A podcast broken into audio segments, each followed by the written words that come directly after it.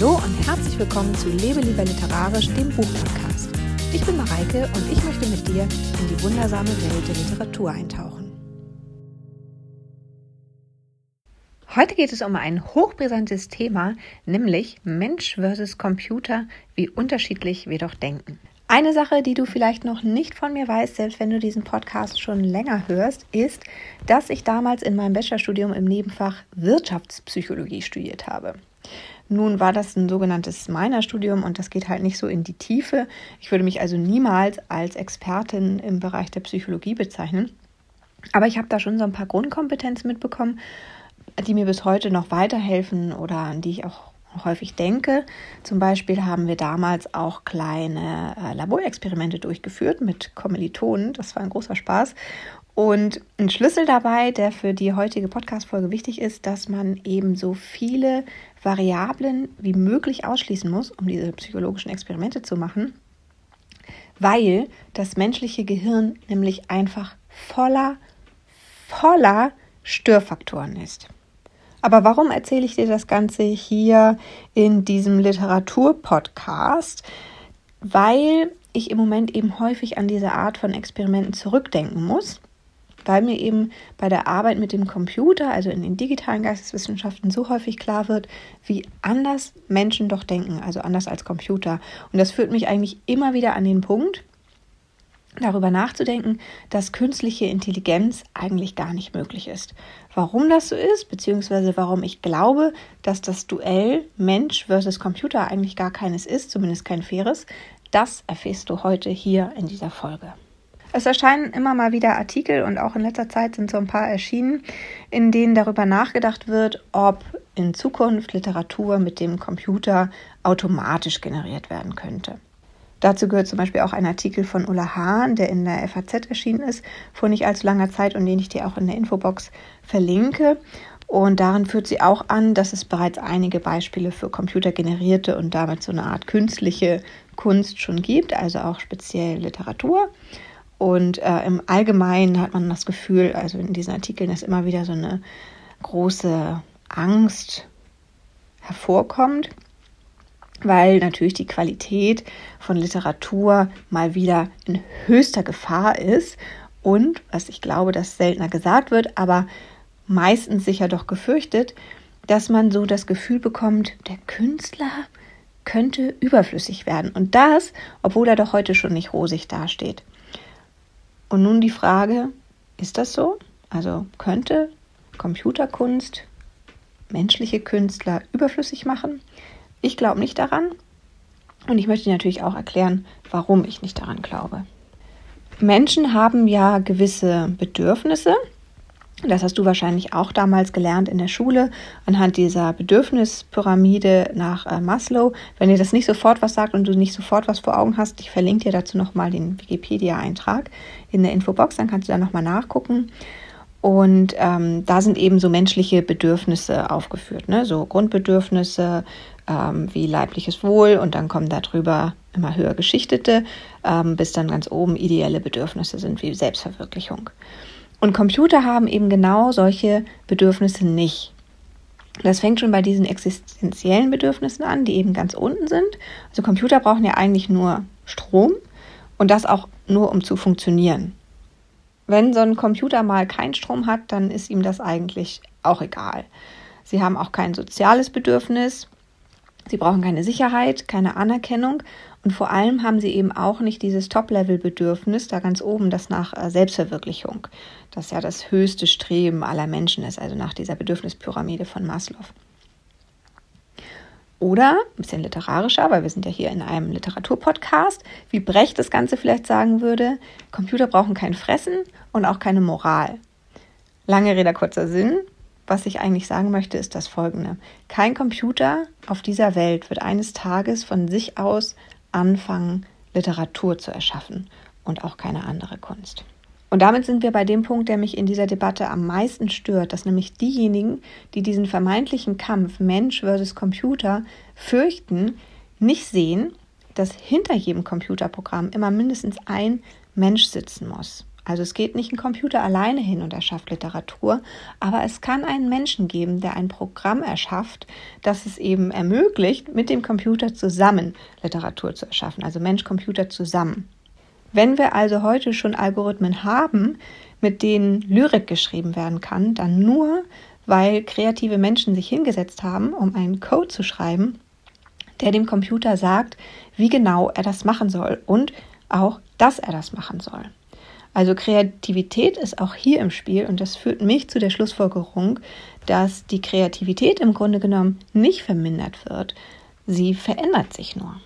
Wenn man jetzt etwas weniger technikaffin oder begeistert ist, könnte man ein besorgtes Aber einwerfen und dann argumentieren, dass man ja nicht wissen kann, ob künstliche Intelligenz nicht irgendwann Bedürfnisse entwickeln könnte. Vielleicht würden sie ja irgendwann anfangen, so schnell zu lernen, dass sie ihre eigenen Entwickler übertrumpfen können. Und sowas ist natürlich auch immer mal wieder das Thema in Hollywood-Verfilmungen. Zum Beispiel, ich weiß nicht, ob du den Film gesehen hast, Her, vor einigen Jahren ist der herausgekommen. Da geht es genau um so, ein, so eine künstliche Intelligenz, die irgendwann anfängt, so schnell zu lernen, dass sie klüger wird als ähm, ihr menschlicher Bezugspartner. Und tatsächlich ist es auch heute schon ziemlich erstaunlich, was lernende Algorithmen eigentlich schon ermöglichen. Also die sind schon ziemlich gut. Wir bekommen zum Beispiel für uns optimierte Suchergebnisse bei Google. Auch unsere Surferfahrung bei Pinterest wird immer besser. Oder auch die Bildersuchmaschine bei äh, Pinterest ist auch großartig, bin ich auch sehr begeistert von. Aber das kommt natürlich auch nur, weil wir ständig zeigen, was uns interessiert und was nicht. Also durch unser Klickverhalten geben wir ja auch ständig Input, woran der Computer genau das lernen kann. Ich habe ja schon eine ganze Weile mit Digital Humanities Methoden herumexperimentiert und ich habe auch schon selber den einen oder anderen Versuch gestartet, Machine Learning Algorithmen für literaturwissenschaftliche Analysen zu trainieren und damit irgendwie auch zu verbessern. Und, oder man könnte auch sagen, aber je länger ich mit diesen Tools arbeite, desto klarer wird mir eigentlich auch, dass sie immer nur die Dinge verarbeiten können, die zu dem Trainingsmaterial passen, das wir ihnen geben. Also ich kann zum Beispiel einen Computer lehren, Figurennamen in Fontane-Texten zu erkennen und er kann darin ziemlich gut werden. Richtig gut heißt aber in diesem Fall nur fast so gut wie ich als Mensch. Also bei ganz so gut sind wir zumindest äh, für die deutsche Sprache eigentlich noch nicht.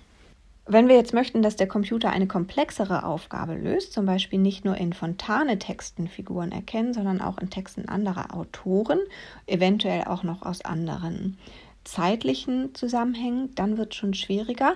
Aber es kann auch immer noch gut klappen. Und gut heißt auch wieder nicht ganz so gut wie bei menschlichen Lesern. Aber immer ist der Erfolg des Lernens des Computers damit verbunden, wie gut oder wie passend das Trainingsmaterial ist, das wir dem Computer geben, die, die Beispiele quasi. Denn der Computer reproduziert aus diesen Beispielen und abstrahiert immer nur bis zu einem gewissen Grad davon. Und dieser Grad basiert auf statistischen Häufigkeiten. Also ich will hier gar nicht allzu technisch werden oder hier in technische Details gehen, aber fest steht, dass der Computer reproduziert und rekombiniert. Das, was ich ihm erzeige, kann er erkennen und dann kann er eben auch ähnliche Beispiele zuordnen und eben nach Ähnlichkeiten und Häufungen entscheiden. Das ist schon ziemlich viel, aber das ist nicht genug, um wirklich schöpferisch zu werden.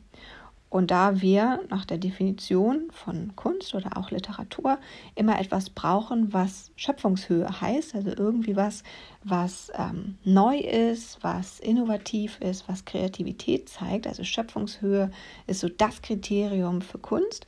Und weil es das gibt, steht fest, dass der Computer heute alleine nicht zum Künstler werden. Ich habe schon gesagt, dass der Computer immer nur von dem lernt, was wir ihm als Beispiel geben und dass er eben nur in dem Sinne abstrahiert, als dass er eben von diesen Beispielen verallgemeinert, also besonders häufig auftretende Fälle auswertet oder höher bewertet als Fälle, die nicht so häufig auftreten. Aus meinen Psychologie-Einführungen, die ich ja eben schon erwähnt habe, weiß ich noch, dass Menschen ganz anders lernen als Computer. Menschen lernen nämlich am besten, wenn sie Informationen auf mehreren Ebenen verknüpfen können. Darum arbeiten so viele Lernsysteme auch mit Eselsbrücken. Also wenn man das, was man sich eigentlich merken möchte, mit etwas anderem verknüpft, dann hat man schon mal zwei Ebenen miteinander verbunden und merkt es sich etwas leichter, als wenn man sich das nur versucht, auf einer, auf der informativen Ebene zum Beispiel ähm, einzuprägen. Und am allerbesten behalten wir übrigens Dinge, die irgendwie mit Emotionen verknüpft sind. Außerdem beobachte ich immer wieder, und das vor allem bei meinen geisteswissenschaftlichen Kollegen, ähm, dass Menschen das Besondere oder das Vielschichtige oder das Unerklärliche besonders gerne mögen. Das ist das, was Menschen eigentlich reizt oder interessiert. Computer können damit aber mal einfach so gar nicht umgehen. Wie sollten sie auch lernen, was eigentlich äh, einzigartig oder besonders ist, wenn es dafür eben nur ein einziges Beispiel gibt? Und ich habe das vorhin schon erwähnt, die Häufigkeiten sind für Computer ja das, was entscheidend ist. Also das, was häufig vorkommt, wird auch als wichtiger bewertet als das, was nur einmal vorkommt. Du siehst also, worauf ich hinaus möchte, der Kampf Mensch versus Computer kann noch lange nicht als ein Kampf mit ebenbürtigen Gegnern betrachtet werden.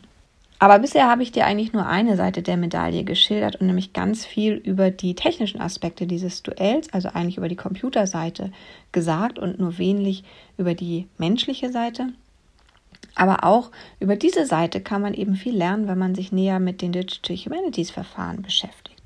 Gerade neulich zum Beispiel ist mir im Gespräch mit einer Studierenden klar geworden, dass viele Aspekte des Vergleichs von menschlichem und künstlichem Denken sich darauf zurückführen lassen, dass die Kategorien, in denen Menschen denken, ganz anders sind als die, die Computer brauchen, um Lernerfolge zu erzielen, also um überhaupt lernen zu können. Um das mal ganz einfach und auch ein bisschen platt auszudrücken, ist das menschliche Schubladendenken zwar nicht das Beste, was es gibt auf der Welt, im Gegenteil, aber menschliche Schubladen sind eben immer noch viel, viel komplexer als technische.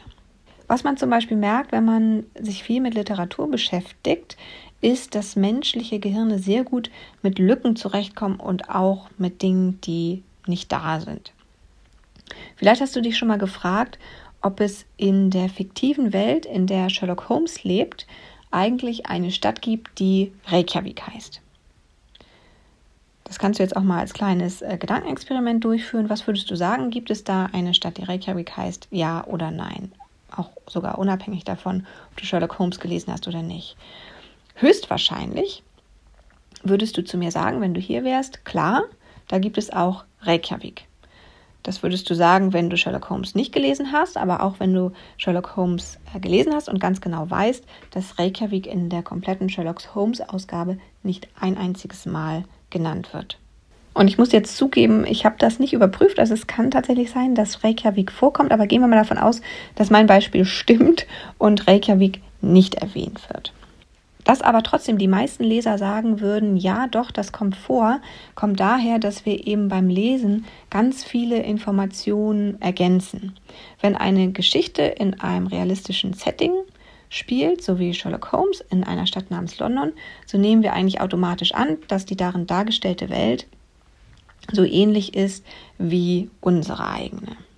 Das Gedankenexperiment funktioniert übrigens auch andersrum. Wenn wir eine Geschichte haben wie Sherlock Holmes, die so ein realistisches Setting hat, dann haben wir eben auch so eine Tendenz anzunehmen, dass die Details, die darin erwähnt werden, auch realistisch sind. Und wir beginnen dann zum Beispiel uns zu fragen, ob es Baker Street 221b wirklich gibt oder gehen einfach davon aus, dass es das wirklich gibt. Und das ist tatsächlich auch eine beliebte Google-Anfrage. Das habe ich überprüft. Das kannst du auch selber ähm, nachprüfen, wenn du anfängst zu tippen, gibt es Baker, dann kommt schon gleich die Vervollständigung äh, Baker Street 221b wirklich. Aber das ist nicht das Einzige, was Leser gerne ergänzen in solchen Erzählungen. Nee, wir interpretieren ja auch die ganze Zeit und können eben auch äh, Ereignisse erfassen, die eigentlich gar nicht erwähnt werden. Wir können richtig, richtig gut zwischen den Zeilen lesen. Beispiele dafür gibt es natürlich auch zuhauf. Ich nehme mal zwei aus der Literaturgeschichte, die du vielleicht auch kennst. Das ist einmal die Kutschfahrt von Emma Bovary. Diese Kutschfahrt ist so berühmt geworden, weil darin ein Ehebruch passiert, der aber nicht erwähnt wird. Also es wird eigentlich die ganze Zeit nur über die Kutschfahrt geredet, aber weil wir ein menschliches Gehirn besitzen, können wir interpretativ die richtigen Schlüsse ziehen und ähm, daraus lesen, worum es hier eigentlich geht. Das zweite Beispiel ist das schlimme Schicksal von der Marquise von O, die in einer Szene in Kleis Erzählung vergewaltigt wird, was er aber nur mit einem Gedankenstrich kennzeichnet. Also dieser Gedankenstrich verbirgt eigentlich die eigentliche Tat oder das eigentliche Ereignis. Und es ist auch möglich, dass wir mit einem Erzähler von einer realistischen Welt in eine Traumwelt abdriften, in der plötzlich ganz andere Gesetze gelten, so wie es zum Beispiel in den Texten von äh, Daniel Kehlmann oft passiert. Und das waren jetzt doch drei Beispiele und nicht nur zwei. Aber egal, was ich damit sagen wollte, ist, dass wir eben nicht nur mit Lücken klarkommen oder mit Dingen, die nicht erzählt sind, sondern wir haben auch kein Problem damit, wenn die Welt, die uns gezeigt wird oder von der erzählt wird, sich ständig verändert und wir uns eben da irgendwie anpassen müssen an diese Veränderung.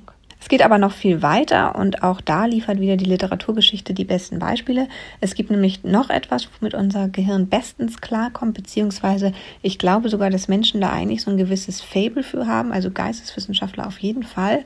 Und das sind Paradoxe und auch Ambiguitäten. Vor richtig langer Zeit habe ich mal einen Blogartikel geschrieben, den du eventuell kennst, wenn du meinen Blog lebelieberliterarisch.de schon richtig, richtig lange kennst. Also damals, da war ich noch bei Blogspot, also da wurde der noch gehostet. Wenn du den also schon zu Blogspot-Zeiten gekannt hast, dann könntest du auch diesen Blogartikel kennen. Falls nicht, verlinke ich ihn dir natürlich in der Infobox. Aber worum geht es darin eigentlich? Also ich habe darin geschrieben über die Pro- und Antagonisten von Kriminalromanen und darüber, warum eigentlich verkorkste Ermittler so beliebt sind. Also nehmen wir nochmal das Sherlock Holmes Beispiel. Der hat ja auch seinen Gegenspieler, also den Antagonisten, äh, Professor Moriarty. Ich nehme das jetzt einfach nochmal als Beispiel, weil es einfach so berühmt ist und weil du es wahrscheinlich kennst. Vielleicht hast du auch die grandiose BBC-Serie Sherlock gesehen. Auch da spielt ja diese ähm, dieser Kampf der beiden irgendwie eine große Rolle. Und ich glaube, das finden wir so spannend, weil eben beide hochintelligent sind. Beide sind irgendwie anders und stehen auch so ein bisschen außerhalb der Gesellschaft. Und beide beschäftigen sich irgendwie gerne mit Morden. Trotzdem steht einer auf der Seite des Guten und der andere steht auf der Seite des Bösen. Aber wir wissen nie so richtig, ist das so? Bleibt das so? Haben wir es vielleicht mit einer Kippfigur zu tun? Könnte der Gute sich jederzeit zum Bösen wandeln?